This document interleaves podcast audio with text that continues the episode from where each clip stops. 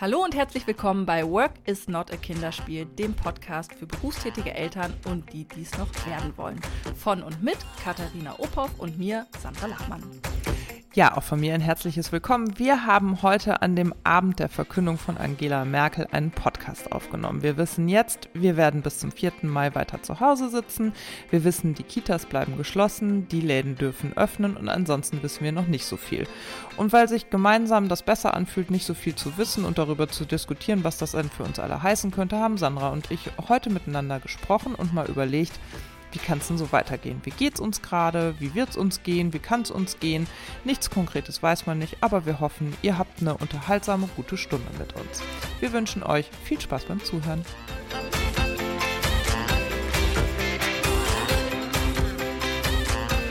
Hallo Sandra. Hallo Katharina. Es ist Mittwoch. Es ist der Mittwoch. Es ist der Mittwoch. Vor ungefähr zwei mhm. Stunden ist unsere Bundeskanzlerin vor die Presse getreten. Ein Statement von Ihnen, Frau Lachmann. Wie, was sagen Sie zu der aktuellen Situation? Ja, also ich habe die äh, Kanzlerin gar nicht direkt gesehen. Ich habe mir meinen Bremer Bürgermeister zur Frage, wie geht es in Sachen Corona jetzt weiter, angeschaut, weil das ja alles so ein bisschen Landessache ist, was aktuell so passiert, jedenfalls im Bildungsbereich. Und ja, was habe ich da gehört? Also nichts Genaues weiß man nicht. Ähm, ich weiß so viel, dass äh, der Kita-Notdienst erweitert werden soll. Das ist die Botschaft, die heute bei mir vor allem hängen blieb. Ähm, was, also die Botschaft, die mich vor allem betrifft oder uns. Aber was das bedeutet, hat er leider noch nicht gesagt. Ähm, und ab wann das gilt, wahrscheinlich ab nächster Woche, habe ich noch rausgehört in einem Interview, das er gerade noch in der lokalen Medienlandschaft gegeben hat. Ja, also ich weiß, irgendwas wird erweitert in der Kita. Ich weiß nicht, ob das bei uns weiterhilft, ab wann das gilt, für wen das gilt, keine Ahnung. Wie ist es in NRW? Also NRW ist ja ganz weit vorgeprescht in den letzten Tagen. ja, Herr Laschet ist mhm. echt, äh, hat sich ganz schön mhm musste dann ja, aus dem Fenster musste dann ja heute auch zurückrudern. Äh, und mein Mann und ich haben in den letzten vier, fünf Tagen uns köstlich darüber amüsiert, weil ich finde, das ist so ein Paradebeispiel für die Politik eines alten weißen Mannes, der versucht, sich in Stellung zu bringen und dann aber an der Ruhe der Kanzlerin offenbar mal abprallt. Äh, kleine, mhm. Kleiner politischer Ausflug. Also ja, also in NRW weiß ich nicht ganz genau, wie es geht, weil ich es nur geschafft habe, ähm, neben dem Kochen der Kanzlerin zuzuhören und eben noch schnell die Tagesschau zu gucken. Ich habe verstanden, die Kitas bleiben zu für eine nicht näher definierte Zeit und ähm, ja, Notbetreuung wird ausgebaut, man weiß aber noch nicht genau was. Und ich höre aber auch, die Geschäfte dürfen oder Geschäfte bis 800 Quadratmeter dürfen theoretisch ab kommenden Montag aufmachen. Und ja, ich genau. muss sagen, ich befinde mich gerade in einer emotionalen Situation, in der ich stinksauer bin. Also. Hey, also dazu müssen wir unseren Hörerinnen, also euch da draußen sagen, wir haben uns noch nicht abgesprochen, wir sind gerade direkt live reingegangen in äh, unsere äh, in unseren Dialog mit der Aufnahme. Ähm, ja, ich bin auch sauer. Ich sag dir auch gleich warum, aber erzähl du mir erstmal, warum du sauer bist. Also ich bin auch total äh, enttäuscht und ein ähm, bisschen des, ähm, nicht desillusioniert, passt nicht, aber so ein bisschen zurückgeworfen. Ich hatte mir mehr Radikalität erwartet. Ja, also ich, ich bin aus vielerlei Gründen sauer. Also zum einen finde ich das Vorgehen als solches total inkonsequent. Also ähm, das, das muss man ja vielleicht mal sagen, das Kontaktverbot besteht bis zum 3. Mai weiterhin. Und jetzt mhm. öffnen die Läden bis 800 Quadratmeter. Das kriege ich schon nicht so richtig überein, weil ich denke so, also ich verstehe, wenn man die Wirtschaft ankurbeln will. Ich weiß, dass wir auf die größte Wirtschaftskrise ever zusteuern und ich weiß, dass da total viele Angst vor haben. Aber die Wirtschaft jetzt in den Fokus zu stellen über den Einzelhandel halte ich für total Nonsens, weil ich darf da ja eigentlich gar nicht hingehen. Also ich kann ja jetzt mein kleines Schmucklabel äh, hier im Örtchen, das wird aufmachen und da riskieren dann Menschen ihr Leben führen, nur damit die noch ihre Mark 50 verdienen kann. Das ist das eine. Das andere ist, dass ich gerade das Gefühl habe, dass wir als Familien, insbesondere mit Kindern im Kita- und Grundschulalter, gerade hier zur Melksau Deutschlands gemacht werden. Mhm. Tut mir leid für diese Wortwahl, aber ich habe eben zu meinem Mann nur gesagt, ich schmeiß hin und werde Prinzessin oder sowas. Also kann ja wohl nicht sein, oder? Die Kitas bleiben zu, die Geschäfte machen auf. Das heißt, viele Eltern müssen auch raus aus dem Homeoffice zurück in ihre Jobs.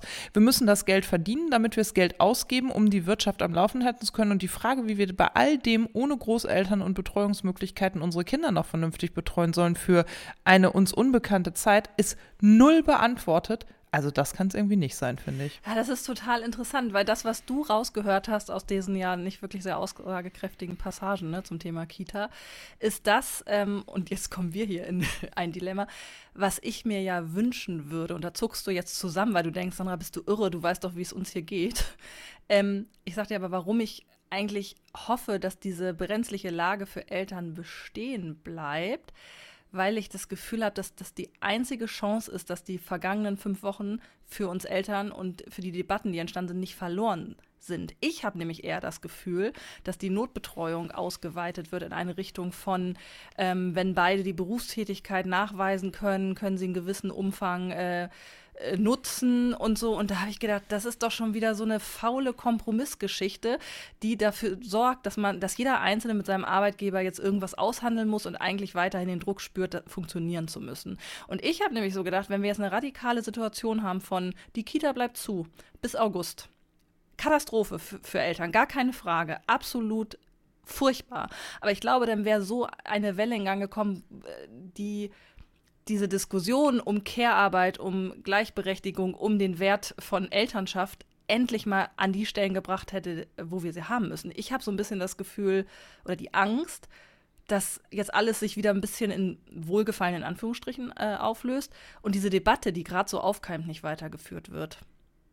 Ja, das verstehe ich. Also da hast du wahrscheinlich auch nicht ganz unrecht ähm, weil das halt so ein bisschen abgemildert wird. Ne? Also man genau. nimmt die Spitzen daraus, indem man vielleicht genau. Alleinerziehenden die Möglichkeit gibt und so. Ne? Also es ist halt ein totales Dilemma und ich verstehe also ich finde nach, ich stehe nach wie vor hinter dem Weg der Bundesregierung und dass man ähm, die Idee hat von, wir müssen ein bisschen was lockern, wir müssen ein bisschen was ausprobieren. Da bin ich ja, also ich meine, so funktioniert äh, Projektentwicklung ja schon lange, ne? Lass mal was ausprobieren und mal gucken, was ähm, daraus passiert. Das ist was, das bin ich gewohnt. Das kann ich auch mitgehen. Ich finde aber, mich nervt der Föderalismus in Deutschland gerade sehr, dass jedes Bundesland so versucht, seinen eigenen Brei zu kochen, fühlt sich für mich irgendwie falsch an auch und gerade im Hinblick auf uns Eltern, weil ich denke, ey, das macht so viel, also mich hat das so genervt in den letzten Tagen, diese Berichterstattung auch und dieses medienmanipulative, wir schießen hier schon mal eine Info raus und da, mhm, ja, da ja. kann man immer dagegenhalten, das ist halt in der Demokratie und in einem offenen Meinungsstaat so, ich weiß nicht, mich hat das ja total runtergezogen. Du hast mich am Montagabend erlebt. Ich habe äh, den größten Nervenzusammenbruch meines Lebens gehabt. Ich habe hier zwei Stunden nur noch heulend auf dem Sofa gelegen, weil ich einfach überhaupt nicht mehr einen noch auswusste. Und ich glaube, so geht es einfach vielen. Also ich komme einfach gerade nicht auf die Metaebene, auf der ich ja sonst immer bin. Immer, immer, immer. Ich kann immer Vogelperspektive. Und gerade sitze ich aber jeden Tag mir mhm. sechs Stunden zwischen meinem Bett und meinem Schreibtisch den Hintern platt, um irgendwie meinen Job zu erledigen und ähm, hoffe sehr, dass die Kurzarbeit meines Mannes noch anhält, weil in dieser Phase haben wir das Kind wenigstens betreut. Ich mag mir nicht ausmalen, was danach passiert. Ich weiß es einfach nicht. Und da fühle ich mich einfach ehrlicherweise von diesem Staat komplett im Stich gelassen. Mhm. Ja, also wir landen am Ende wieder bei der Frage, welchen Wert hat Arbeit und welchen Einfluss hat also welche Werte gibt es in der Arbeit? Nicht welcher Wert hat Arbeit, sondern welche Werte gelten in unserer Wirtschaft, in unserer Gesellschaft. Genau. Ich, ich habe dich am Montag, war das Montag, ja. erlebt und das hat bei mir echt, boah, das hat bei mir ganz schön nachgearbeitet, weil ich ähm, dich in der Tat so noch nie erlebt habe. Ich mich ich, auch ich nicht. Ich habe darauf ja auch äh, geantwortet und mhm. dachte auch, okay, es ist was Reinigendes oder so, aber ich habe mich nochmal in eure Situation reinversetzt, die ich ja momentan toi toi toi. Ich habe andere Katastrophen, aber ich habe nicht die Katastrophe, dass hier zwei gerade ähm, volle Pulle arbeiten müssen und das Kind nebenher auch noch betreut werden muss. Ähm, also wir kriegen das irgendwie hin, weil ich einfach keine gute Auftragslage habe. Also bei mir ist die Katastrophe wirtschaftlicher Natur, nicht Betreuungssituation. Ähm, Betreu Betreu oh Gott, wie heißt es, betreuungssituativ. Nehmt euch da draußen ein Wort, das ihr an diese Stelle setzen möchtet.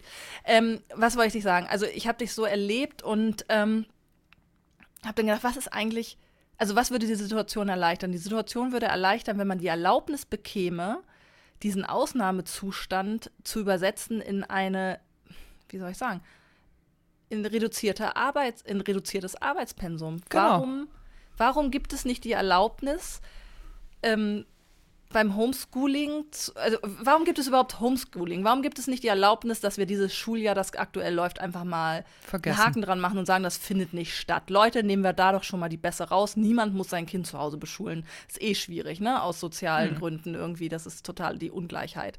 Das lassen wir mal weg. Ist die Komponente schon, dass man Lehrer spielen muss, raus. Bleibt noch, das Kind ist zu Hause und wir müssen arbeiten. Dann muss es doch möglich sein, dass ähm, man die Erlaubnis bekommt, weniger zu arbeiten oder so zu arbeiten, dass beides unter einen Hut passt, ohne dass man Angst haben muss, in eine finanzielle Schl- äh, Schräglage zu kommen. Das ist, doch, das ist doch das Problem. Dass wir alle ackern, ackern, ackern, weil wir befristete Verträge haben, weil wir in der Probezeit sind, weil wir nicht ähm, als Eltern wieder in die Rolle derer geraten wollen oder als Mütter, die nicht zuverlässig sind, weil wir merken, dass die Projekte nicht verändert werden, die Projektfahrpläne, dass die Deadlines nicht verändert werden. Da müsste ein Entgegenkommen da sein. Da müsste die Wirtschaft äh, ihren, weiß ich nicht, Aktionären äh, sagen, Leute, es gibt keine große Ausschüttung. Es geht jetzt dieses Jahr nicht um Gewinn. Es geht darum, dass wir hier irgendwie klarkommen und dass meine Mitarbeiter irgendwie gesund bleiben. Und ja, meine Mitarbeiter sind auch Eltern und die gehen gerade äh, auf den nächsten Burnout direkt zu. Das kann ich auch nicht zulassen. Das ist für mein Unternehmen auch nicht gut. Also das, Ja, das würde also ich mir so wünschen. Ja, ich glaube, das, was du forderst und beschreibst, das fängt an zu passieren. Also in, ich habe jetzt von mehreren Unternehmen gehört, wo vom Vorstand über alle Ebenen äh, die Menschen anfangen, freiwillig auf Gehalt zu verzichten, um in die Belegschaft auch ein Signal zu senden und zu sagen, wir tragen diese Krise mit und ihr müsst euch keine Sorgen machen, dass wir uns die Taschen voll machen. Das können aber nur die Großen, ne? Das können nur die Großen. Bei uns im mittelständischen Unternehmen ist das natürlich nochmal ganz was anderes. Also da sind ja im Zweifelsfall die Gehaltssprünge auch gar nicht so riesig und da können jetzt auch nicht, also da gibt es ja auch gar nicht so viele Chefs, die dann sagen könnten, ja, ich verzichte auf 50 Prozent.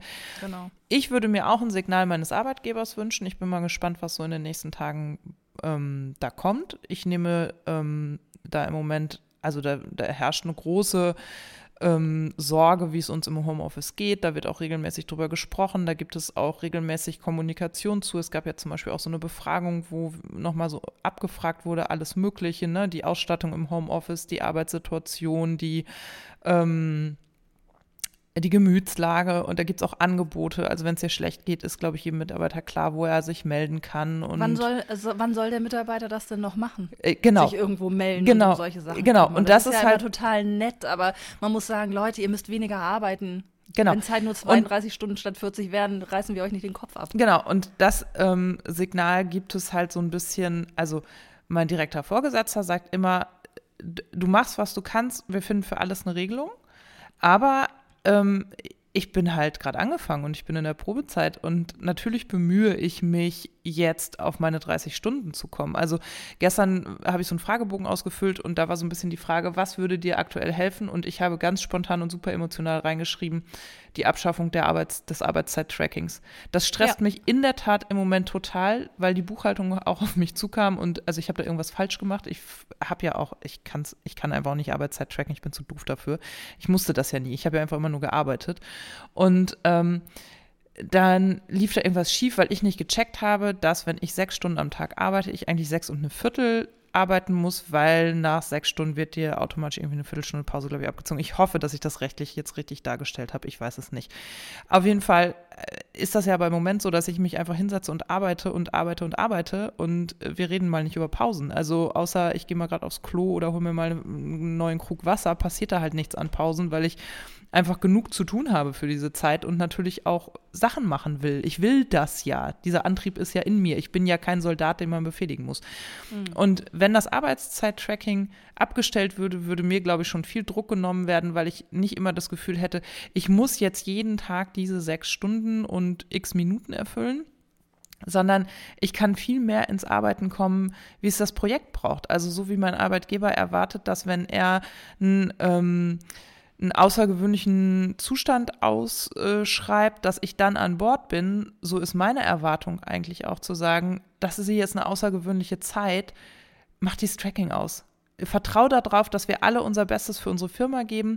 Wir sind alle an Bord, sobald du uns brauchst, aber nimm doch da mal den Druck raus. Und wenn ich dann heute nur vier Stunden schaffe, schaffe ich nur vier Stunden. Also ich will halt eigentlich, das ist ja immer unser Bestreben gewesen, deins wie meins, weg von diesem, lass uns in Arbeitszeiten denken. Das finde ich halt eh schräg. Es ist so ein bisschen die Argumentation dahinter, es geht da um die Gesundheit der Mitarbeiter. Es soll eigentlich nur deutlich machen, dass du als Mitarbeiter nicht zu viel arbeitest, aber in dieser Situation macht mir das mega Druck und da würde ich mir was wünschen. Und von der Regierung würde ich mir wünschen, dass die sich trauen zu sagen, ähm, wir retten jetzt viele Selbstständige, was ich gut und richtig finde, ähm, aber wir retten eben auch Eltern. Wir ähm, gewähren jetzt Sonderurlaub, den wir dem Arbeitgeber gegenüber ja. ausgleichen, was ja. weiß ich. Da gibt es, glaube ich, Möglichkeiten.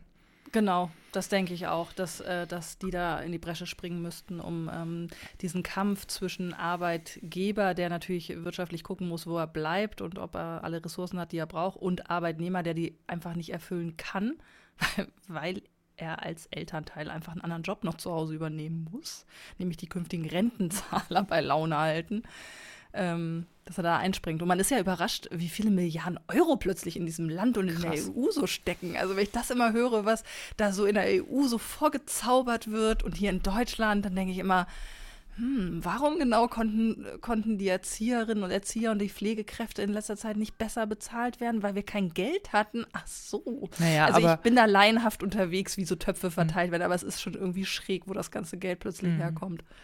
Behalt mal dein Wort. Henry ruft gerade. Ich muss mal eben das Hörspiel wieder anmachen. Sorry. Bibi und Tina? Äh, Benjamin Blümchen, gute Nachtgeschichten. so, Frau Lachmann, wo waren wir nochmal? Ähm, ich würde mir auch wünschen, dass der Staat da ein bisschen in die Bresche mhm. äh, springt und äh, diesen Kampf zwischen Arbeitnehmer und Arbeitgeber auf dieser finanziellen Ebene etwas äh, entschärft. Ich glaube, da sind irgendwie alle gefragt. Ich glaube, wir Arbeitnehmer sind, wenn wir es können auch gefragt, nicht so an unserem finanziellen Status festzuhalten. Ja, das glaube ich auch. Also das geht ja. nicht für jeden, das ist eine privilegierte Situation, aber wir haben auch überlegt, wenn jetzt Kurzarbeit äh, wäre, weil die Kita nicht äh, wieder in Betrieb geht und mein Mann irgendwie auf 70 äh, Prozent reduziert, was bedeutet das finanziell, was kann man aussetzen an Daueraufträgen, Rentenvorsorge, was auch immer. Ne? Also da muss man dann halt auch sagen, okay, das ist dann unser Beitrag und der Beitrag des Arbeitgebers ist dann eben, ähm, dass er sagt, hier komm, vier Stunden mehr, weniger pro Woche, was egal, Hauptsache die Sachen werden so fertig. Und der Staat müsste dann irgendwie gucken, ähm, wo kann ich vielleicht auch helfen, finanzielle Schieflagen auszugleichen. Also ich glaube, da sind ja alle miteinander gefragt, ne? Also nicht dieses ver verhärtete ähm, Arme verschränken und nur eine Seite soll es richten, aber ja, und ich glaube. Ja, also ich finde, es wird irgendwie zwischen Arbeitgeber und Arbeitnehmer wieder total. Ähm, also da wird es hingeworfen, die sollen es klären, jeder individuell. Die Eltern sind eigentlich die Leidtragenden, weil sie nicht irgendwie versagen wollen auf verschiedenen Ebenen und ja. Ja, und gleichzeitig merke ich halt auch, also unsere Situation ist hier auch noch total privilegiert, wobei ich das auch langsam echt nicht mehr sagen möchte.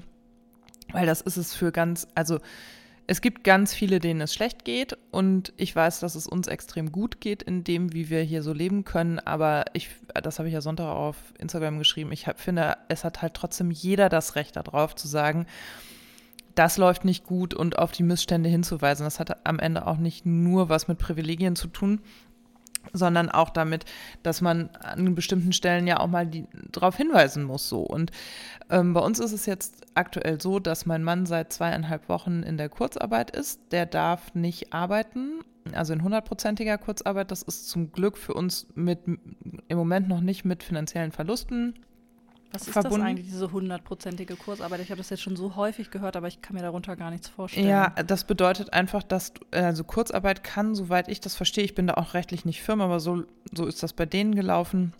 Ähm, du kannst die Kurzarbeit auf einen bestimmten Prozentsatz setzen.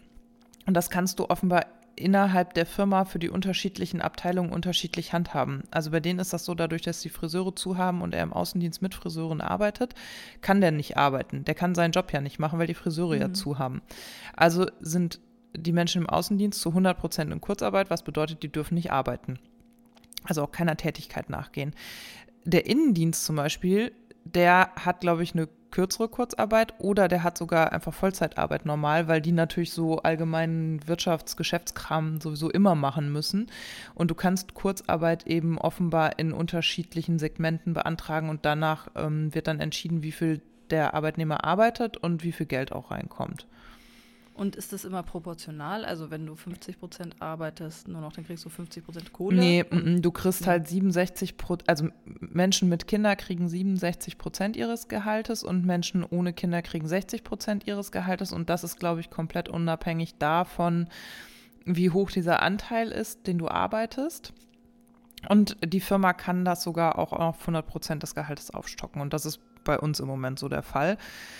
Ähm, wir wissen allerdings nicht, wie das jetzt weitergeht. Also da ist am Freitag jetzt ein Meeting angesetzt. Mal gucken. Kann auch sein, dass wir demnächst nur noch mit 67 Prozent seines Gehaltes klarkommen müssen. Das äh, geht alles für eine gewisse Zeit. Ohne Frage. Und wir haben das auch schon mal in Richtung der äh, Mutter, mein, also in Richtung seiner Ex-Ehefrau gespielt, weil da sind wir ja bei so einem Patchwork-Thema du ja Unterhalt zu zahlen hast, auch wenn mhm. du in Kurzarbeit bist. Und du musst ja. eigentlich, zumindest für eine kürzere Zeit, das ist zumindest so die Rechtsprechung, die du ja auch ausrecherchiert hattest, erstmal den Unterhalt in voller Höhe weiterzahlen. Und das ist natürlich ein Klopper. Also das ähm, das ist ja ähnlich, glaube ich, wie beim, also da bin ich auch nicht wasserdicht informiert, aber ich erinnere mich, dass äh, in der Zeit, in der, in der mein Mann ähm, in Elternzeit war, die zwei genau. Monate, er den Unterhalt auch in voller Höhe genau. bezahlt hat. Und das ja. haben wir auch gemerkt, weil ja weniger Geld reinkam, aber ja. die Unterhaltszahlungen gleich blieben. Ja, das ist die Argumentation. Genau, die Argumentation der Gerichte lautet da ja immer in äh, das geht ja immer in die Richtung, dass du, dass das sozusagen normale Gehaltsschwankungen sind, die du einkalkulieren musst und die musst, die, das kann nicht sein, dass die Kinder im Unterhalt darunter zu leiden haben. Mhm. Sehe ich ja auch so. Aber trotzdem sollte das ein dauerhafter Zustand werden, ähm, müssen wir halt auch gucken, wie das geht. Ne?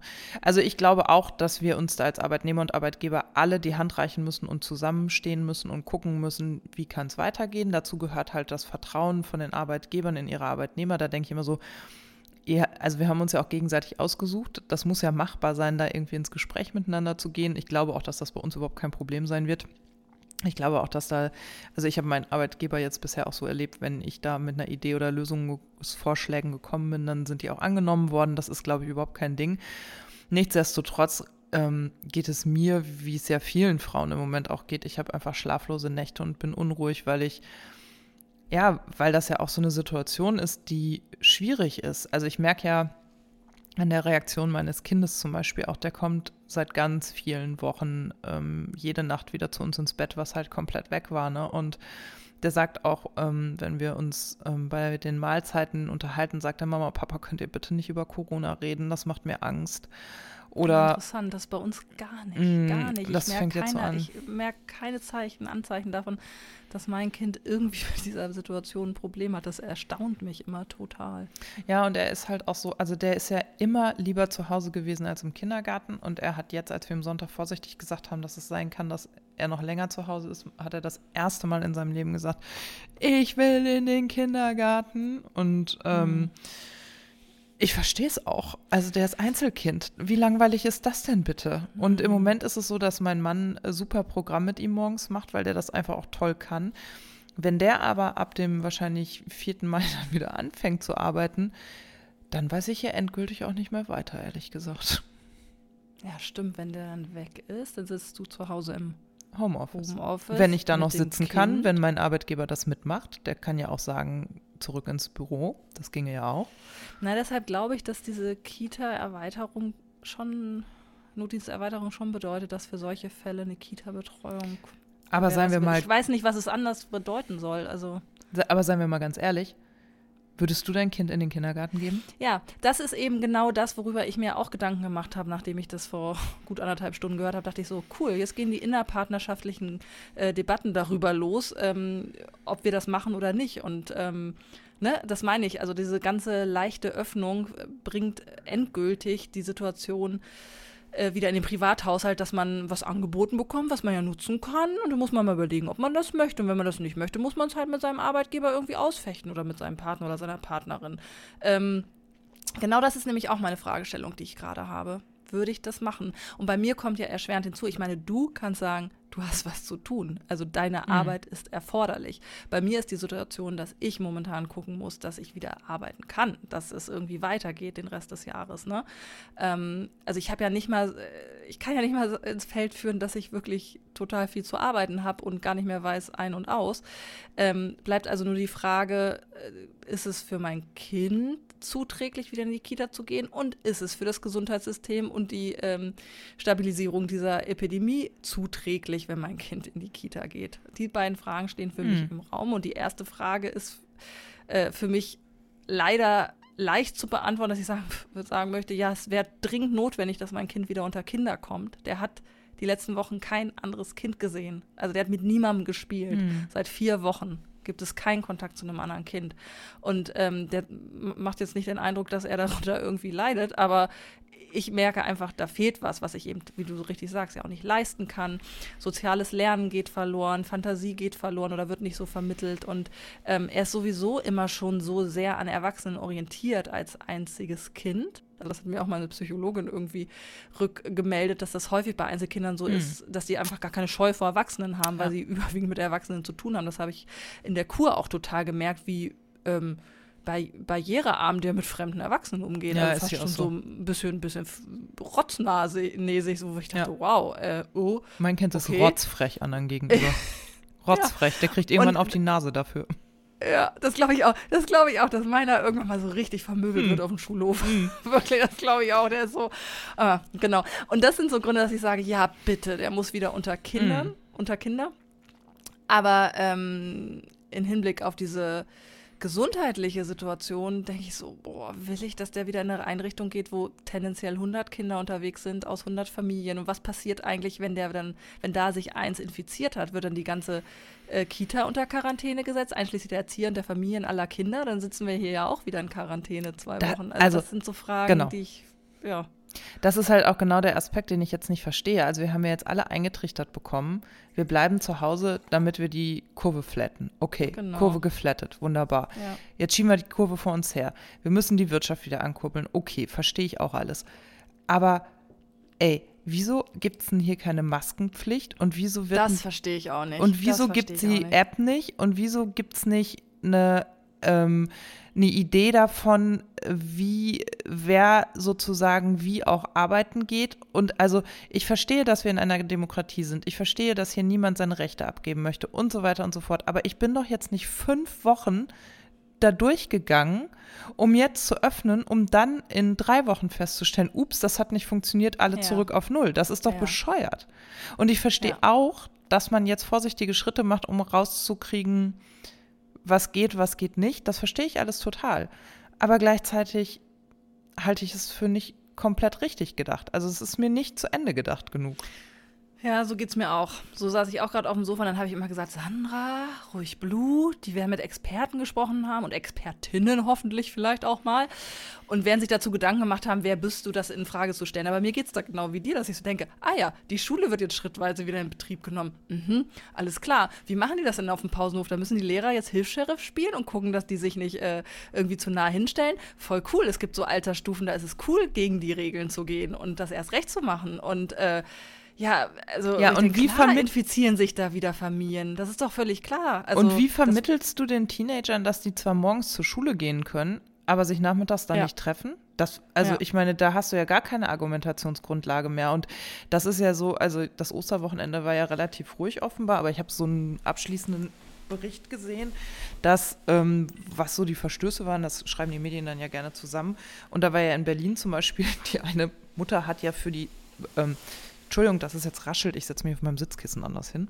Mm. Ähm, der hat eine Mutter für ihre Teenager-Tochter, die 16 wurde, ein zweieinhalb Zimmer-Apartment angemietet und 31 Gäste an, äh, eingeladen. Die sind auch alle gekommen und die Polizei hat dann diese Party auseinandergenommen. Es ist jetzt Anzeige erstattet worden und so. Aber also das passiert jetzt sozusagen einmal, während wir Kontaktverbot haben. Wie oft wird denn sowas passieren, wenn die Schulen wieder öffnen und die Kids wieder zur Schule gehen und mehr Kontakt haben. Also das ist denen doch in einer gewissen Altersstufe gar nicht mehr logisch begreifbar zu machen, dass die zwar zur Schule gehen und Mama und Papa auch zur Arbeit und die Geschäfte haben geöffnet, aber ich darf dann mich nicht mit meinen Freunden treffen. Ja.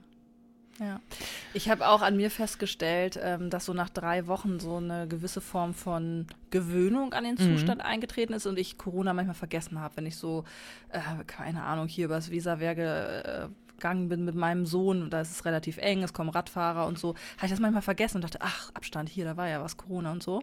Ähm, und ich war in Bremen unterwegs äh, an Ostern und der Osterdeich war voll mit Leuten. Es sah eigentlich ein bisschen aus wie immer. Natürlich achteten die Leute so ein bisschen drauf, dass sie nicht nebeneinander direkt sind, aber irgendwie sah es aus wie immer. Und ich habe gedacht, oh je, wir brauchen dringend eigentlich so eine Maskenverpflichtung oder irgendwas, was uns immer daran erinnert, dass wir noch in so einem Ausnahmezustand sind, mhm. damit das jetzt nicht so verwässert.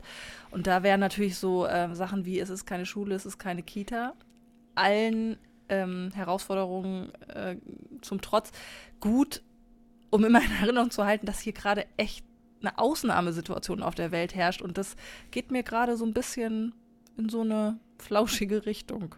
Ziemlich schnell, wobei fünf Wochen viel Zeit sind und trotzdem fühlt es sich für mich so an. Ja, und ich finde auch so, mm, also mir geht gerade so ein bisschen verloren ähm, der Wert der Wirtschaft. Also ich habe so ein bisschen das Gefühl, dass die Wirtschaft bzw. die Drohung des Verlustes von Umsätzen, von Arbeitsplätzen und so weiter, also ich, ich weiß, dass das nicht so platt ist, wie ich es jetzt formuliere, aber das wird für mich gerade zu sehr gegen Menschenleben gesetzt. Und ich frage mich, was für eine Gesellschaft sind wir eigentlich, dass wir es für nötig erachten, den Klamottenladen und ähm, den Schmuckladen und den Schuhladen wieder zu eröffnen, in der Hoffnung, dass ähm, diese Leute dann ihre Existenzgrundlage behalten. Anstatt uns eine Idee davon zu entwickeln, wie können wir diesen Menschen helfen und gleichzeitig aber alle nicht gemeinsam die Gefahr eingehen, ähm, krank zu werden oder diese Krankheit weiter zu verbreiten. Hm. Ich habe da keine Antworten drauf. Ich bin aber auch keine Wirtschaftsexpertin. Nee, genau, das weiß ich eben auch immer nicht einzuschätzen. So, ähm, aber es es ähnlich sehen, dass es irgendwie einen anderen Weg geben muss, als jetzt äh, diese gesundheitlichen Risiken wieder in Kauf zu nehmen. Was ich immer noch so in die andere Waagschale werfe, sind halt psychische Belastungen, dass ich schon das Gefühl habe oder den Eindruck, dass es Menschen gibt, die schwer umgehen können mit solchen Ausnahmesituationen und ein Stück weit Normalität brauchen oder bei so einem Verlust von einer Geschäftsidee, die anfing erfolgreich zu sein, dann zusammenbrechen oder so. Ich weiß nicht, inwieweit man das dagegen mm. bringen kann, aber ich könnte mir vorstellen, dass der Bereich auch immer größer wird ähm, von ja, Menschen, die psychisch krank sind in irgendeiner Form oder auf jeden Fall seelisch leiden.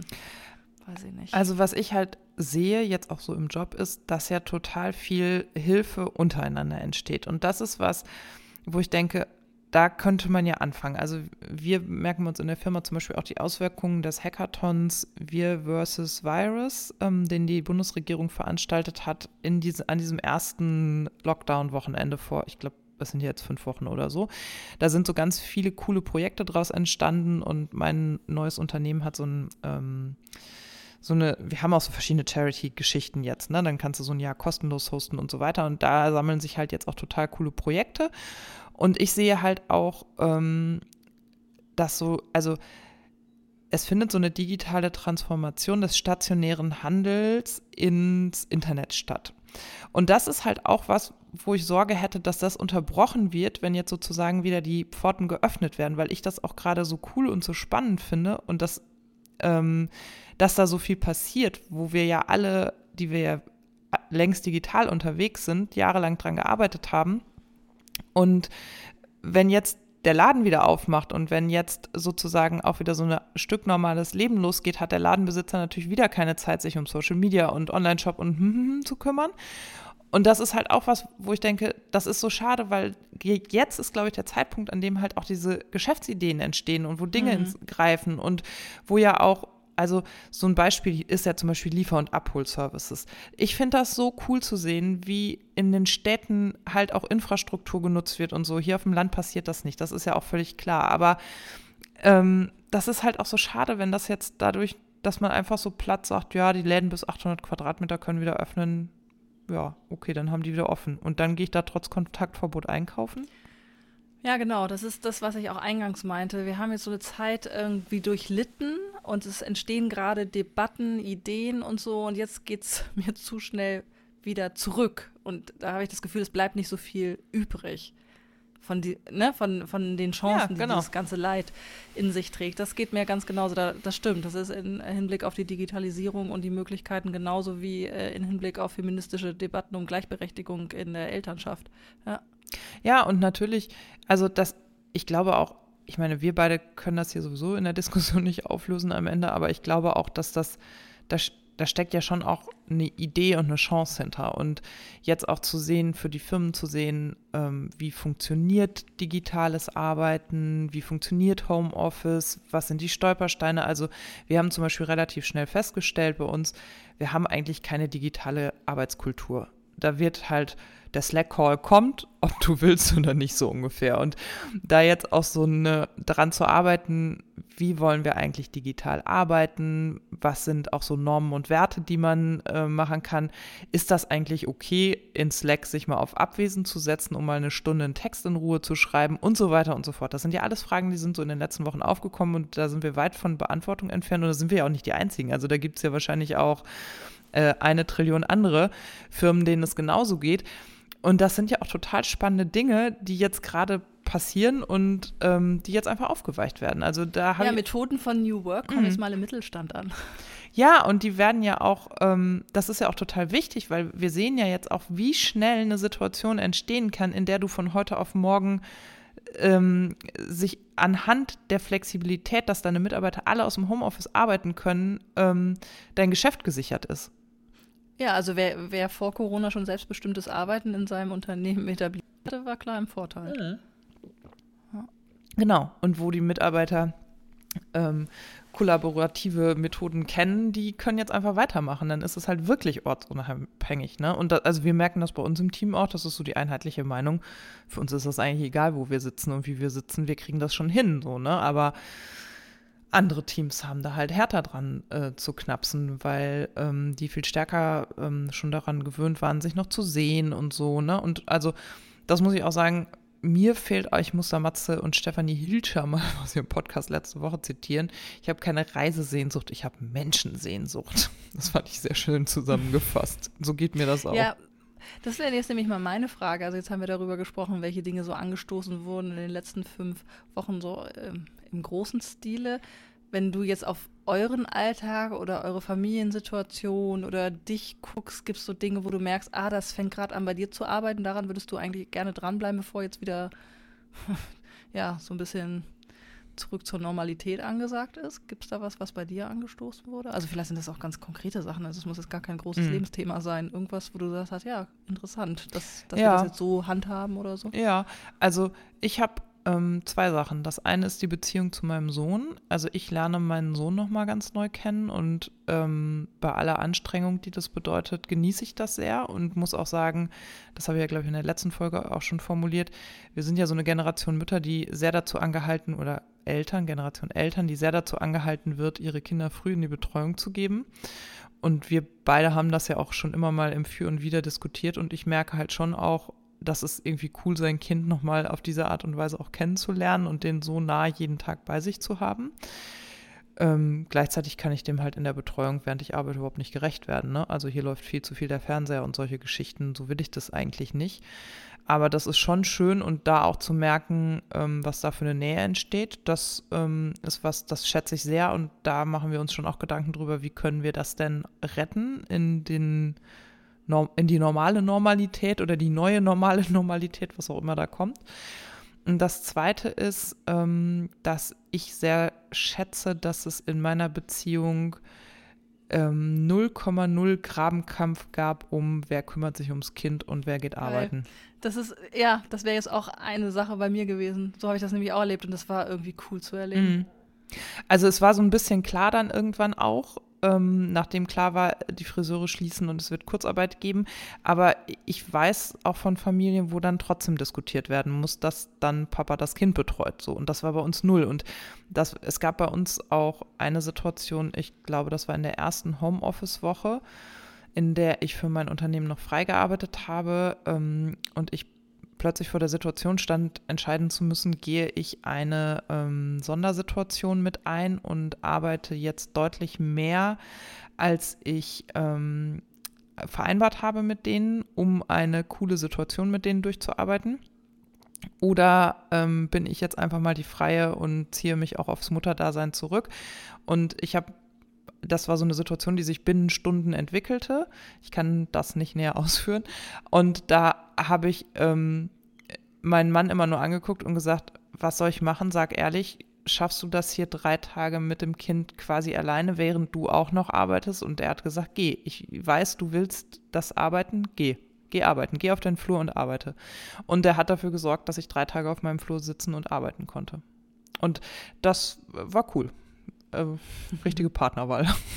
Ja, oder, ähm, also so interpretiere ich das, ähm, frühzeitig genug die Debatten geführt. Also schon als äh, deutlich wurde, also so empfinde ich das, dass wir schon die ersten ein, zwei Jahre oder gerade als ich wieder angefangen habe zu arbeiten, da so schon noch in verkrusteten ähm, Rollenzuschreibungen waren, gar nicht bösartiger Natur, die waren einfach da und auch von mir nicht hinterfragt. Und dann fing das an, dass ich das hinterfragt habe und gemerkt habe, oh, ich habe ganz andere Bedürfnisse, wie kriege ich die unter? Und dann wurde das so austariert. Und wir sind jetzt an einem Punkt, wo in so einer Notsituation es klappt, dass wir beide unsere Bedürfnisse im Rahmen unserer Berufstätigkeit zur Geltung bringen können, aber auch genug ähm, Rücksicht auf den anderen nehmen. Also dass mhm. ich auf jeden Fall nicht den kürzeren ziehe. Mhm. Und äh, das fand ich auch extrem gut. Also wie wenig äh, wir, also eigentlich auch gar nicht. Also wir haben es wirklich nur besprochen, aber es war nicht so geprägt von, ich muss dich jetzt überzeugen, warum ich das Recht habe, das und das auch zu tun oder so. Ne? Mhm. Und ähm, also ich hätte es durchaus, ein, also ich habe es durchaus einkalkuliert, dass mein Mann äh, irgendwie sagt, naja, Sandra, aber du hast ja jetzt gerade gar keine Aufträge, die ruhen ja alle. Wieso musst du denn Arbeitszeit haben? Ne? Aber der hat sofort verstanden, nee, Selbstständigkeit bedeutet äh, auch irgendwie am Ball zu bleiben und äh, an freien Projekten weiterzumachen und äh, sich darum zu kümmern, was rechts und links so passiert, um dann, wenn es weitergeht, irgendwie gut aufgestellt zu mhm. sein. Also ich glaube, da gibt es genug Männer, die sagen, ja, aber du bringst doch jetzt gerade keinen Euro hier rein. Also was, was nicht stimmt übrigens, wegen der Soforthilfe bin ich erstmal drei Monate weiter in eine gute, gute Partie. Aber ähm, also ich, ich, ich ähm, finanziere jetzt alles genauso wie vorher. Ne? Mhm. Also es ist jetzt gar nicht so, dass mein Mann jetzt irgendwas mehr tragen muss, aber er hätte gut sagen können, ja, ich bringe jetzt gerade die Kohle nach Hause, du kannst jetzt nicht hier arbeiten. Und das war aber sofort möglich. Und das, da habe ich gedacht, wow, ja, okay, wir sind völlig auf der richtigen Seite unterwegs. Das war echt ganz cool. Ja, und das ist ja auch, also bei uns ist das ein bisschen anders gelagert. Wir haben das ja nie diskutiert, ne? Also, weil ich ja, also ich sehe das ja auch, also unsere Historie ist einfach anders. Ich glaube ja auch, dass das jedes Paar für sich und jede Familie für sich finden muss und ähm, wir immer nur, bestenfalls können wir Beispiele geben und Role Model sein, aber wir können nie erwarten, dass ähm, die Lebensmodelle sich miteinander vergleichen lassen. Und bei uns ist das eher so gelagert, dass äh, mein Mann in einer ähm, ersten Beziehung äh, erlebt hat, wie das ist, wenn die Bereitschaft der Frau zum Arbeiten nicht so gegeben ist und was das halt auch mit Familie, mit Beziehung und mit Finanzen machen kann.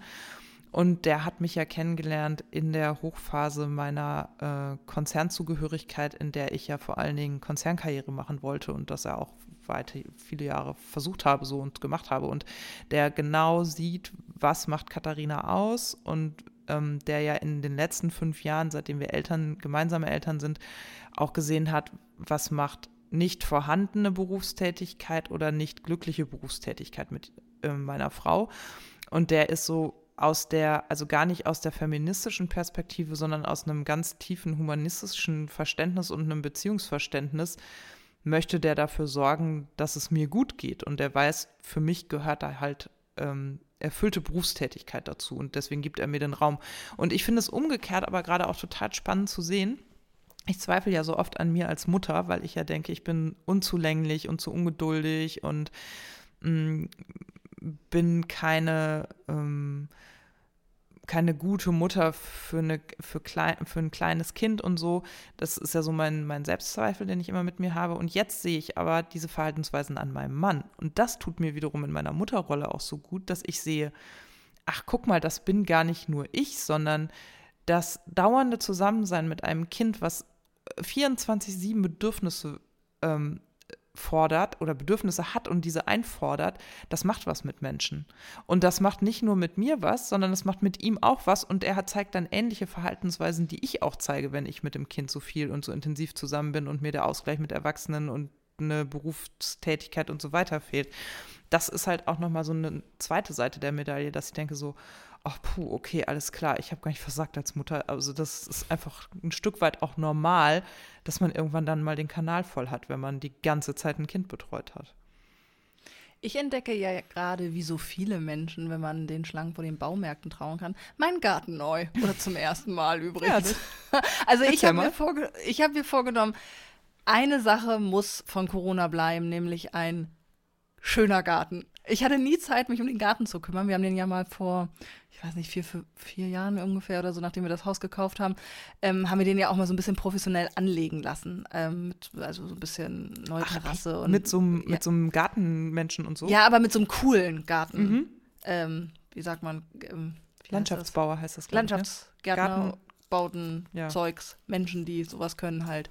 Ähm, für alle Bremer Baumrausch heißen die, die machen auch viel Spielplätze und so, aber so aus Naturmaterialien. Also wir haben eine Terrasse aus äh, recycelten, ähm, weiß ich nicht, alten Gutshof. Äh, Mauerwerk, daraus haben wir eine Mauer und äh, die Terrasse und so und so ein bisschen naturbelassener alles. Also es ist nicht so mit dem Lineal angelegt und alles wie in so einer Parkanlage, das wäre überhaupt nicht unseres, das sollte so ein bisschen steiniger sein und ein bisschen, ja, nicht unordentlich, aber so ein bisschen naturbelassener.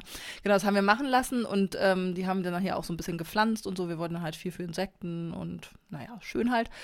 Und äh, ja, das ist dann irgendwie die ganzen Jahre nicht so richtig behandelt worden, was, was wirklich auch der mangelnden Zeit äh, geschuldet Mhm. war. Ich hatte nicht die Zeit, auch Dinge auszuprobieren. Ich habe keine Ahnung von Gärten, null, Mhm. nada, niente. Bei mir geht alles eigentlich ein, wenn ich auch drin mal eine Pflanze habe.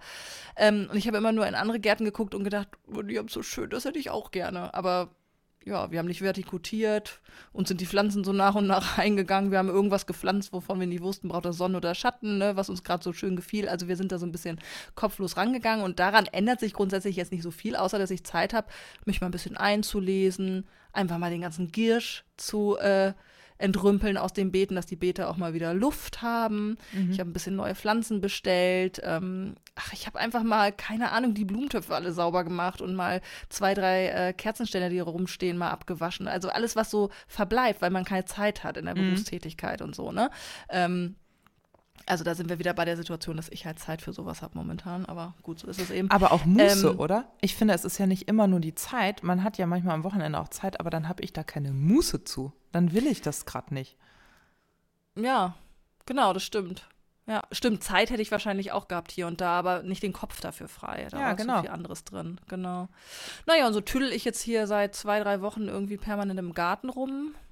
Im Baumarkt war ich noch nicht, deshalb ist hier noch nicht großartig neu bepflanzt. Ich habe aber ein paar Pflanzen bestellt, aber es dauert jetzt leider, weil die auch Lieferschwierigkeiten haben und so. Ich habe so ein paar Stauden, die winterhart sind, bestellt, damit es hier auch mal ein bisschen sich füllt. Wir haben so viele leere Flecken noch, wo noch nicht so richtig viel pflanzt. Habe mit äh, dem Lütten irgendwie so Gurken und Tomaten und so angesetzt und Ringelblumen und so. Und das äh, merke ich, macht mir schon in gewisser Weise auch Freude. Ich habe immer gedacht, das ist überhaupt nicht mein Ding, habe das eher immer so ein bisschen belächelt.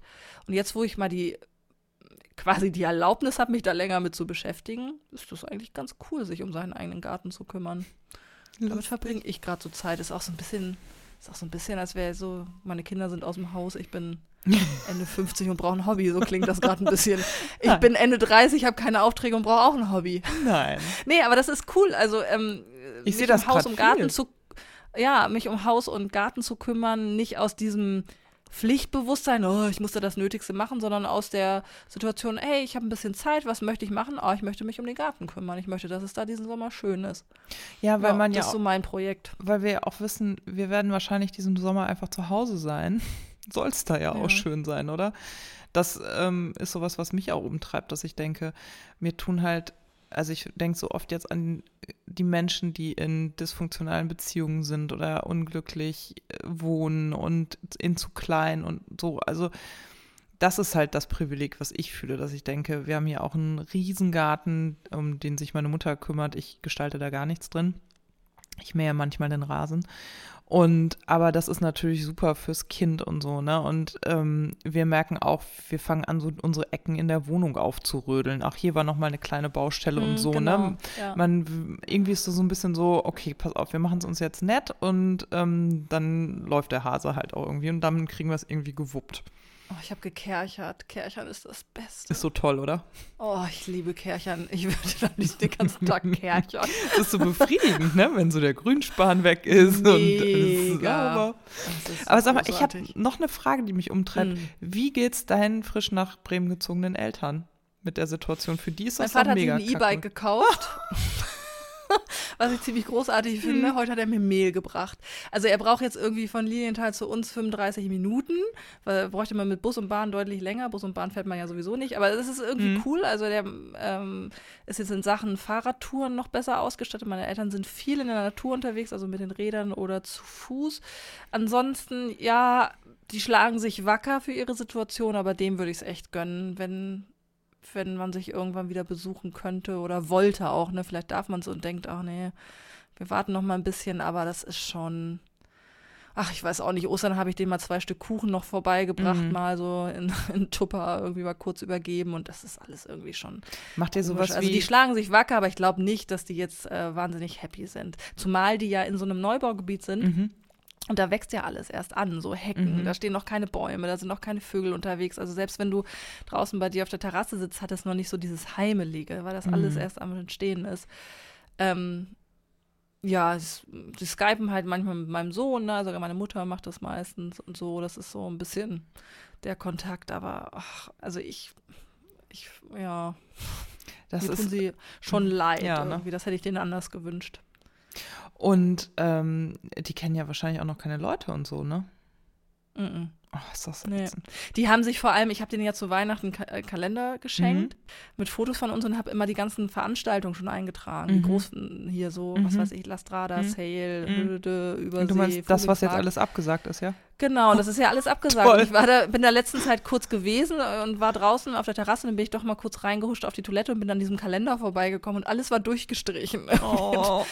und dann haben sie auch gesagt, dass sie halt ähm, bei sich vor Ort so ein paar Sachen hatten, die sie machen wollten. Und die haben auch eine Schiffsreise geplant jetzt im mhm. Sommer. Das ist nicht davon auszugehen, dass die stattfindet. Also wenn du mich fragst, hoch nach Norwegen und solche mhm. Sachen und alles, worauf die sich so gefreut haben, was die entdecken wollen, was irgendwie Event-Charakter hat, um das mal platt zu sagen, ähm, fällt ja aus. Ne? Und das ist schon. Ich kann dir nicht die Breminale zeigen dieses Jahr und solche Sachen. Das geht, Breminale fällt aus. Also jeder, der Bremen kennt, weiß, ja, was das für eine Nachricht ist. Mhm.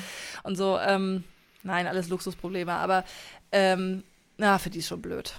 Und ähm, macht ihr das, dass ihr so äh, Distanzkaffee zusammen trinkt oder sowas? Das ist hier so ein bisschen verbreitet, dass man, also ja. dass Oma und Opa auf der einen Seite mhm. der Veranda und äh, Mutti und Kind auf der anderen Seite der Veranda sitzen. Ja, also die, die haben ein, zwei Mal was vorbeigebracht bei mhm. uns und dann sind sie hinten durch den Garten und saßen hier bei mir am Strandkorb und wir saßen mit zwei Stühlen irgendwie so drei Meter weit weg. Aber das ist irgendwie, fühlt sich das so künstlich an, mhm. dass es mir auch keine Freude macht. Also da kommt auch dieser Gesprächsfluss nicht in Gang, weil es so komisch ist. Ich war auch einmal mit denen spazieren man geht ja dann so eher hintereinander, weil mhm. man kann ja nicht zu viert mit zwei Meter Abstand irgendwie einen ganzen Weg, wo auch Inliner mhm. vorbei wollen oder so oder Radfahrer blockieren und dann musst du dich immer so umdrehen und so ein bisschen laut rufen, jeder hört mit, was du erzählst. Ich mhm. finde das einfach so eine merkwürdige Situation, das fühlt sich so unnatürlich an. Ähm, dass das auch nicht so viel Freude macht, selbst wenn man es macht. Also mir persönlich geht das jedenfalls so. Ja, ich finde das auch. Und mir stellt sich aber auch so ein bisschen die Frage, das, äh, da, äh, aber die findet in der öffentlichen Debatte nicht statt. Wenn jetzt die Großeltern sich an das Kontaktverbot gehalten haben und der Enkel und keiner weist Symptome auf, dürfen die sich dann trotzdem nicht sehen?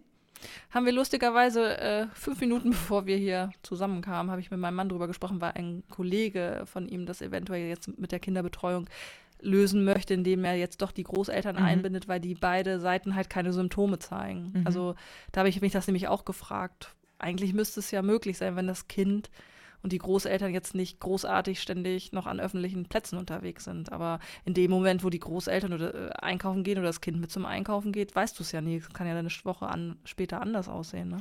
Ja, und aber bin ich auch unsicher. Ich würde es eigentlich auch gerne irgendwann jetzt mal auflösen. Und also für uns als Familie. Ja, und, und du also ich, mir ist schon klar, ich kann das in mir tragen und auch weitergeben, ohne Symptome zu haben. Aber ich meine, wir sind hier ja auch eine Hausgemeinschaft zum Beispiel. Also die nehmen sich im Moment nicht in den Arm, er sitzt nicht auf dem Schoß und so, aber die begegnen sich natürlich im Haus. Und er weiß auch, dass er Abstand halten muss. Das macht er richtig gut übrigens. Also ich finde, dass äh, mein fünfjähriger Sohn die Abstandsregeln deutlich besser kennt als so mancher Rentnerradfahrer, den wir in den letzten Jahren.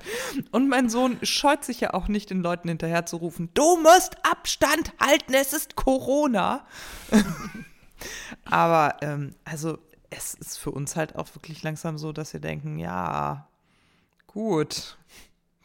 Wie, also, wie soll es denn auch gehen, ne? Und ich kann verstehen, wenn, also wenn jetzt Lockerungen kommen und von uns auch stärker erwartet wird, vielleicht nicht mehr im Homeoffice zu arbeiten, sondern wieder im Büro anwesend zu sein. Das ist ja, pff, wie soll es gehen ohne Großeltern? Ich weiß es nicht. Ihr da draußen, habt ihr Kann- eine Antwort? Kann nicht gehen. ne? Sind Virologen und Virologinnen unter unseren Zuhörern? Katrin, unsere ha äh, Hörerin, die ähm, Hausärztin ist, die hat mir neulich schon eine Situation gut erklärt. Katrin, was sagst du dazu?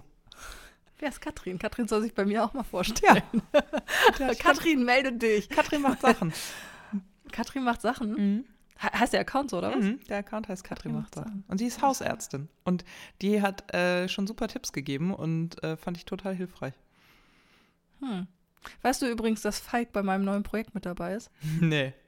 Papa Ha. macht Sachen? Ja. Lustig. Hm. Falk, du wolltest auch mehr über meinen Job wissen, aber wir sabbeln schon wieder fast eine Stunde. Das müssen wir aufs nächste Mal vertagen. Und die Frage ist, ob wir es jetzt vielleicht sogar noch schaffen, das irgendwie fertig zu machen. Ja. Ob wir tagesaktuell ich dich jetzt entlasse, sofort auflege, wir überhaupt kein privates Wort mehr sprechen. Ich möchte dich nicht unter Druck setzen. Du bist völlig frei in der Zeiteinteilung. Nein, das wäre, also könnten wir ja überlegen, ob wir lieber jetzt abkürzen und ihr dafür die Folge ein bisschen schneller kriegt. Noch sozusagen aktuell zu den Ge Gegebenheiten, bevor ihr alle sowieso wisst, was mit der Kita ist. Weil Ja, wir, dann- das ist die Quintessenz der Folge. Wir wissen noch nicht, wie es weitergeht. Nee, wir wissen gar Können wir nicht. damit leben, mit dieser, dieser Unsicherheit? Ja, nee, Man- natürlich nicht. Also mein Mann sagte Montagabend zu mir das Gleiche, was du zu mir sagtest. Katharina, gesprungen wird, wenn die Hürde kommt. Und die steht erst am Mittwoch vor dir. Nee, ich möchte, äh, möchte das genauer zitieren. Wenn du mich schon zitierst, dann bitte Oh, vollständig. Ich habe gesagt, es gibt eine kluge Frau, in Klammern, Katharina war gemeint, die mir das wirklich immer sagt. Die sagt mir immer, gesprungen wird dann, wenn die Hürde kommt. Das musst du dazu sagen, weil du Ja. sagst mir das normalerweise Ja. immer.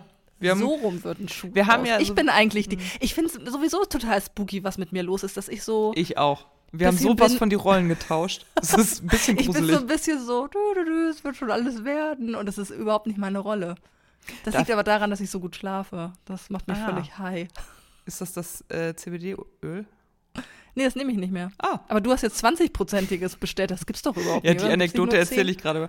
Das ist so, dass, ähm, also meine, Be äh, meine Bewältigungsstrategie besteht ja darin, Kalorien in Form von Schokolade zu mir zu mir nehmen, weil ich ja immer Angst habe, Alkoholikerin zu werden, weswegen ich ja nur an einem Abend in der Woche überhaupt ein halbes Glas Wein trinken darf. Das 10. ist Ich schenke mir jetzt hier noch mal ein bisschen Rotwein Genau. ein, ne? ja.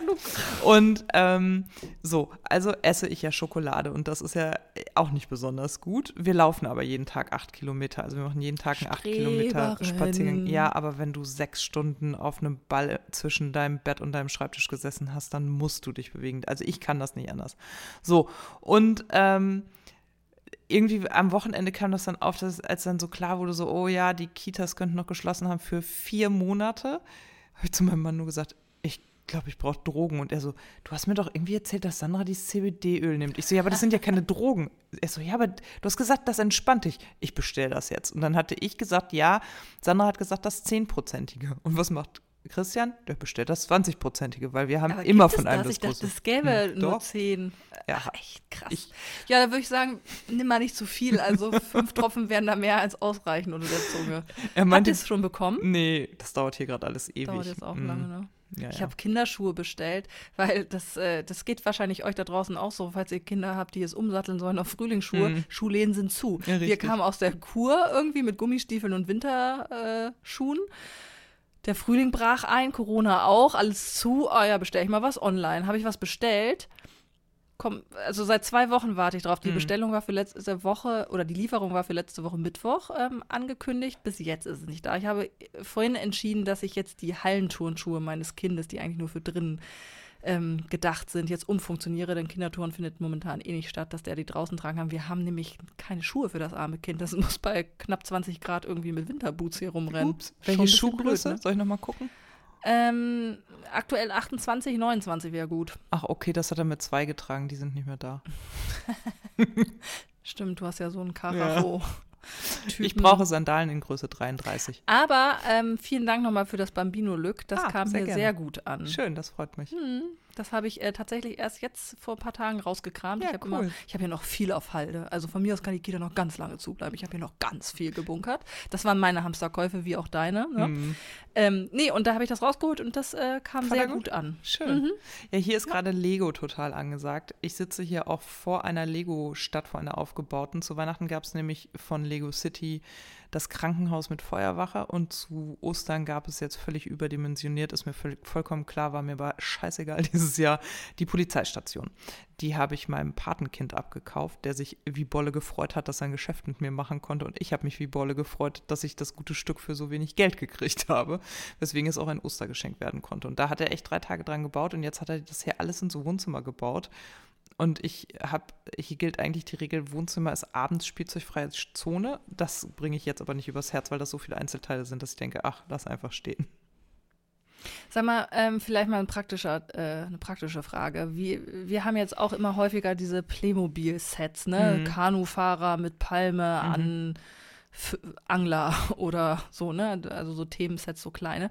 Das fliegt, also du baust das ja auf und dann hast du diesen leeren Karton. Be bewahrst du die auf oder haust du die weg? Weil am Ende ist der Fisch vom Angler sowieso nicht auffindbar oder liegt irgendwo oben in der Autoschublade. Ich weiß nicht, was ich mit diesen Verpackungen mache und ich weiß auch nicht, wie ich diese einzelnen Sets zusammenhalte. Irgendwie mixt sich das ja alles und irgendwie fliegt das durcheinander und das nervt mich kolossal. Jetzt Mhm. haben wir zum ersten Mal so ein Star Wars blöd Lego klein Mistzeugs, wo man Laser abballern kann. Das sind so kleine rote Stecker, die du nie wiederfindest und so. Ich, ich, ich mag diese Sets ja gar nicht. Mich regt das total auf. Wie regelst du das mit der Ordnung? Also ähm, wir haben Playmo nur gebraucht, weswegen ich diese Umverpackungsfrage nicht ähm, habe sozusagen. Und ähm, aber wir haben das bei Lego. So, da ist das ja auch so, dass du so Sets kaufen kannst und das ist das Pendant. Also wir haben den Luxus, dass wir einen Lagerraum haben, wo die ganzen Lego-Umverpackungen lagern. Also das ist nicht hier im Haus, sondern extern. Dann nimmt ähm, mein Mann die immer mit und packt die hin. Und wenn wir was verkaufen wollen, was jetzt also im Bereich von Duplo schon vorgekommen ist, dann bringt er die mit. Ich packe die Sets wieder zusammen und gut ist. Und beim kleinen, findest du das alles wieder, ja, also beim, Klein, beim Duplo war das jetzt nicht so das Problem. Ne? Das sind ja relativ große Bausteine. Beim Playmo werde ich, würde ich das nicht machen, weil man da im Zweifelsfall einfach auch das als Konvolut verkaufen kann, irgendwie Feuerwehr mit umzu sozusagen. Und bei dem kleinen Lego habe ich nämlich jetzt auch mich ein halbes Jahr oder dreiviertel Jahr letztes Jahr damit gequält, das schön ordentlich in den Sets zu lassen und dann aber festgestellt, das hat einen riesen Nachteil, nämlich, dass mein Sohn nicht angefangen hat, frei zu bauen, sondern wirklich nur in diesen Sets gebaut hat, weil dem dann schon wichtig war, dass die Teile sich nicht vermischen. Und dann habe ich total lange danach gesucht, wie ich das aufbewahren kann. Bei uns gibt es jetzt diese IKEA-Moppe-Kisten, das sind diese Sperrholz-Mini-Regale. Ja, das habe ich nämlich bei dir mal gesehen in der Story und war mega beeindruckt. Genau, und da werden die Lego-Steine nach Farben sortiert reingemacht und immer wenn das nicht mehr ausreicht, gibt es einen neuen Moppekasten. Ist mir egal, wir kommen aber im Moment noch mit zwei aus und ich würde sagen, wir sind schon sehr gut ausgestattet mit Lego. Also dafür, dass er das erst seit einem Jahr spielt. Er hat letztes Jahr zu Ostern sein erstes kleines Lego-Set gekriegt. Und ähm, da ist es jetzt so, dass er jetzt während der Corona-Krise angefangen hat, auf frei mitzubauen. Und das, ähm, darauf habe ich immer gewartet, weil ich das eigentlich kreieren wollte. Und ähm, wir werden das beim Wiederverkauf so machen. So macht das jetzt meine Freundin von meinem Patenkind eben auch. Die haben sich jetzt in Weihnachtsferien hingesetzt und die Sets halt auseinandersortiert. So, wenn man da Bock drauf hat. Ich weiß nicht, ob wir das machen werden. Wir haben ja auch noch kleinere Kinder um uns rum zu. Also, und wenn es weiter vererbt wird, müssen die Eltern damit leben, dass da auch mal ein Teil fehlt. Hm. Ja, ich habe nämlich gerade hier mal äh, alle Umverpackungen, auch so von anderen Dingen, von der Brio-Eisenbahn oder was man mal hat, äh, Spielküche oder so. Es nimmt so viel Platz weg, ne, im Keller, dass ich mich Mhm. frage, wie gehe ich damit um? Mache ich die kleiner oder haue ich die weg und verkaufe, wenn halt ohne Umverpackung, Ja, hat aber den also bei- Nachteil, du kannst es nicht verschicken und ich, ach, ich weiß auch Also nicht. ganz ehrlich, bei diesen äh, Playmo-Sets, wo irgendwie drei Playmo-Figuren und eine Palme drin sind, weg damit. Also das ist ja eh schon ja, ne? bewundernswert, dass äh, das heile ist. Das wird ja bei uns aufgerissen und ist auch nicht mehr zu benutzen. Hm. Oh, das Kind hat so viel Kram. Also ich, wir kaufen gar nicht viel. Wir sind keine, hier hast du ständig Spielzeugfamilie und trotzdem macht mich das Kürre, dass irgendwo immer sowas rumfliegt. Also ich meine, das ist wahrscheinlich, also das kennt jeder, aber mich macht das wirklich, gerade aktuell, wo wir so viel zu Hause sind, nervt mich das. Und gleichwohl ähm, versuche ich mich immer zu stoppen mit dem Aufräumen, weil ich denke, Sandra, du willst ja, dass dein Kind auch mal alleine spielt. Dann musst du ihm auch diesen Cha dieses Chaos lassen. Da spielen die vielleicht besser drin. Wie so, klappt ne? das eigentlich? Das hatten wir in der letzten Folge. Da hattest du große Sorge Mm, davor, dass er gar nicht alleine ja, spielt. hm, geht so. Also, ich ähm, habe schon Momente, wo- er was macht oder mal was puzzelt oder so, aber es kommt immer schnell wieder die Frage, wie lange dauert es noch? Also wir haben halt Zeitfenster eingebaut. Mhm. Ne? Wir haben ja diesen Tagesplan und ich habe gemerkt, okay, er versteht nicht, wenn das nicht äh, visualisiert ist, dass zwischendurch, zwischen diesen Dingen auch mal Zeit ist, wo er was alleine machen soll. Da habe ich jetzt auch ein, eine Visualisierung für, äh, wo er weiß, ah, jetzt ist die Zeit für ihn alleine und da stelle ich die Backofentür und dann weiß er, wenn es piept, ist vorbei, stelle ich meist so auf eine halbe Stunde oder so. Mhm. Ich weiß ja auch nicht. Es ist ja auch so ein bisschen überstrukturiert, aber so klappt es dann doch noch am besten, dass er zumindest weiß, okay, ich kann jetzt dreimal fragen, aber deine Zeit ändert sich nichts und manchmal passiert ein bisschen was alleine, aber es ist, ja, naja, geht so. Aber wir kommen trotzdem erstaunlich gut durch die Tage. Also das muss ich schon auch sagen. Also die Angst, die ich hatte, dass die Tage unglaublich lang werden und ich um elf denke, oh Gott, wie soll der Tag noch weitergehen, das habe ich nicht. Also wir kommen wirklich gut durch den Tag mit den Sachen, die wir so planen. Obwohl wir jetzt nicht Riesenausflüge machen ständig. Also das, das geht doch gut. Kann ich gar nicht meckern. Das ist ganz spannend, ne? Also ich beobachte Total. das ähm, rund um mich herum zu auch, dass eigentlich die meisten Familien mit Kindern sehr gut ausgefüllt sind und viele auch sagen, ich weiß gar nicht, wann ich das Bastelangebot aus, dem Ki aus der Kita noch annehmen soll, weil ich bin so voll mit allen. Also Hm. ist ja auch so. Ich hatte heute auch eine Nachricht bekommen bei äh, Instagram, ich weiß gar nicht auf welches Statement von mir, irgendwie, glaube ich, auch mit den potenziellen Kita-Entwicklungen jetzt heute und so. Äh, da schrieb jemand, ähm, ja, irgendwie, das ist, ach so, ich hatte was ähm, gepostet, was Edition F geschrieben hatte aus einem Artikel, Mhm. irgendwie, dass es halt eine gesellschaftliche Aufgabe ist, jetzt das auch zu lösen für die Eltern. Und da kam halt Widerspruch in so einer privaten Nachricht, also sehr sachlich so, aber dass ähm, das ja nicht sein könne und dass man es nicht verstehe. Ähm, äh, dass Eltern halt so eine Angst davor haben, irgendwie den ganzen Tag mit ihrem Kind zu verbringen und das Mhm. irgendwie betreuen zu müssen. Und da habe ich auch nur zurückgeschrieben, ne, das ist, glaube ich, nicht der Punkt. Das erlebe ich um mich herum überhaupt nicht, dass die Leute darüber oder die Eltern darüber stöhnen, dass das Kind die ganze Zeit zu Hause ist, sondern dass es zu Hause ist und noch gearbeitet werden Mhm. muss. Ähm, denn das ist auch mein Eindruck, dass also die meisten es eigentlich irgendwie gut hinbekämen und wenn die Arbeit reduziert würde, das gar nicht, so- also dass, dass das gut klappen kann, dass man erstaunt ist, wie gut es dann doch klappt.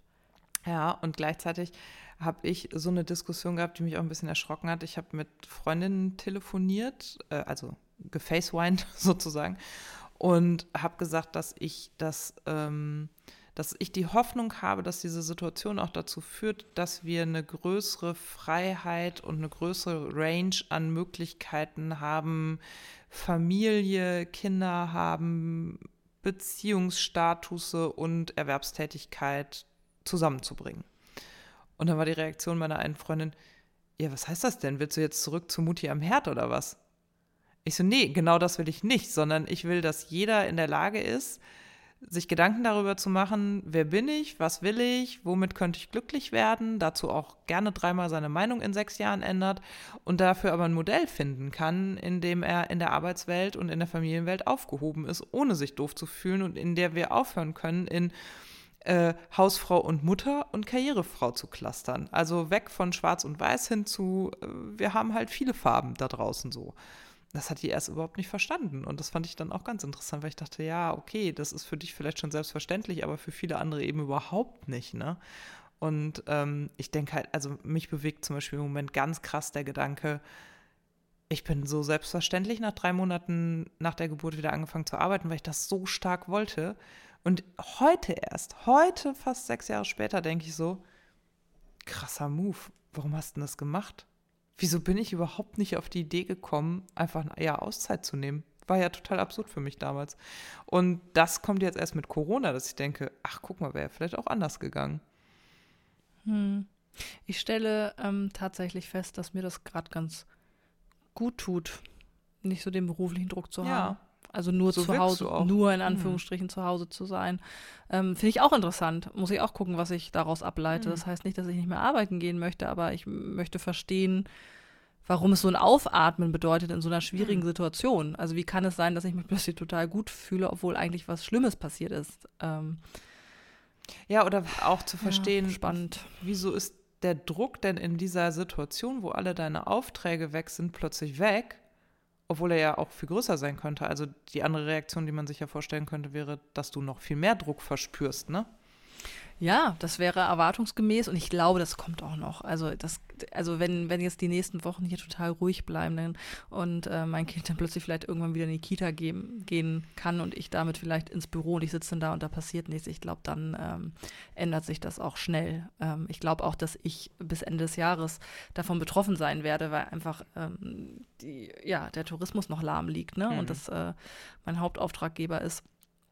Ähm, ich glaube, das kommt leider noch. Aber ich versuche es einfach zu genießen, dass ich es jetzt einfach okay finde. Irgendwie die Soforthilfe ist da wir, ich kann jetzt den Garten machen, ich kann ein bisschen mehr nach meinem Kind schauen als andere.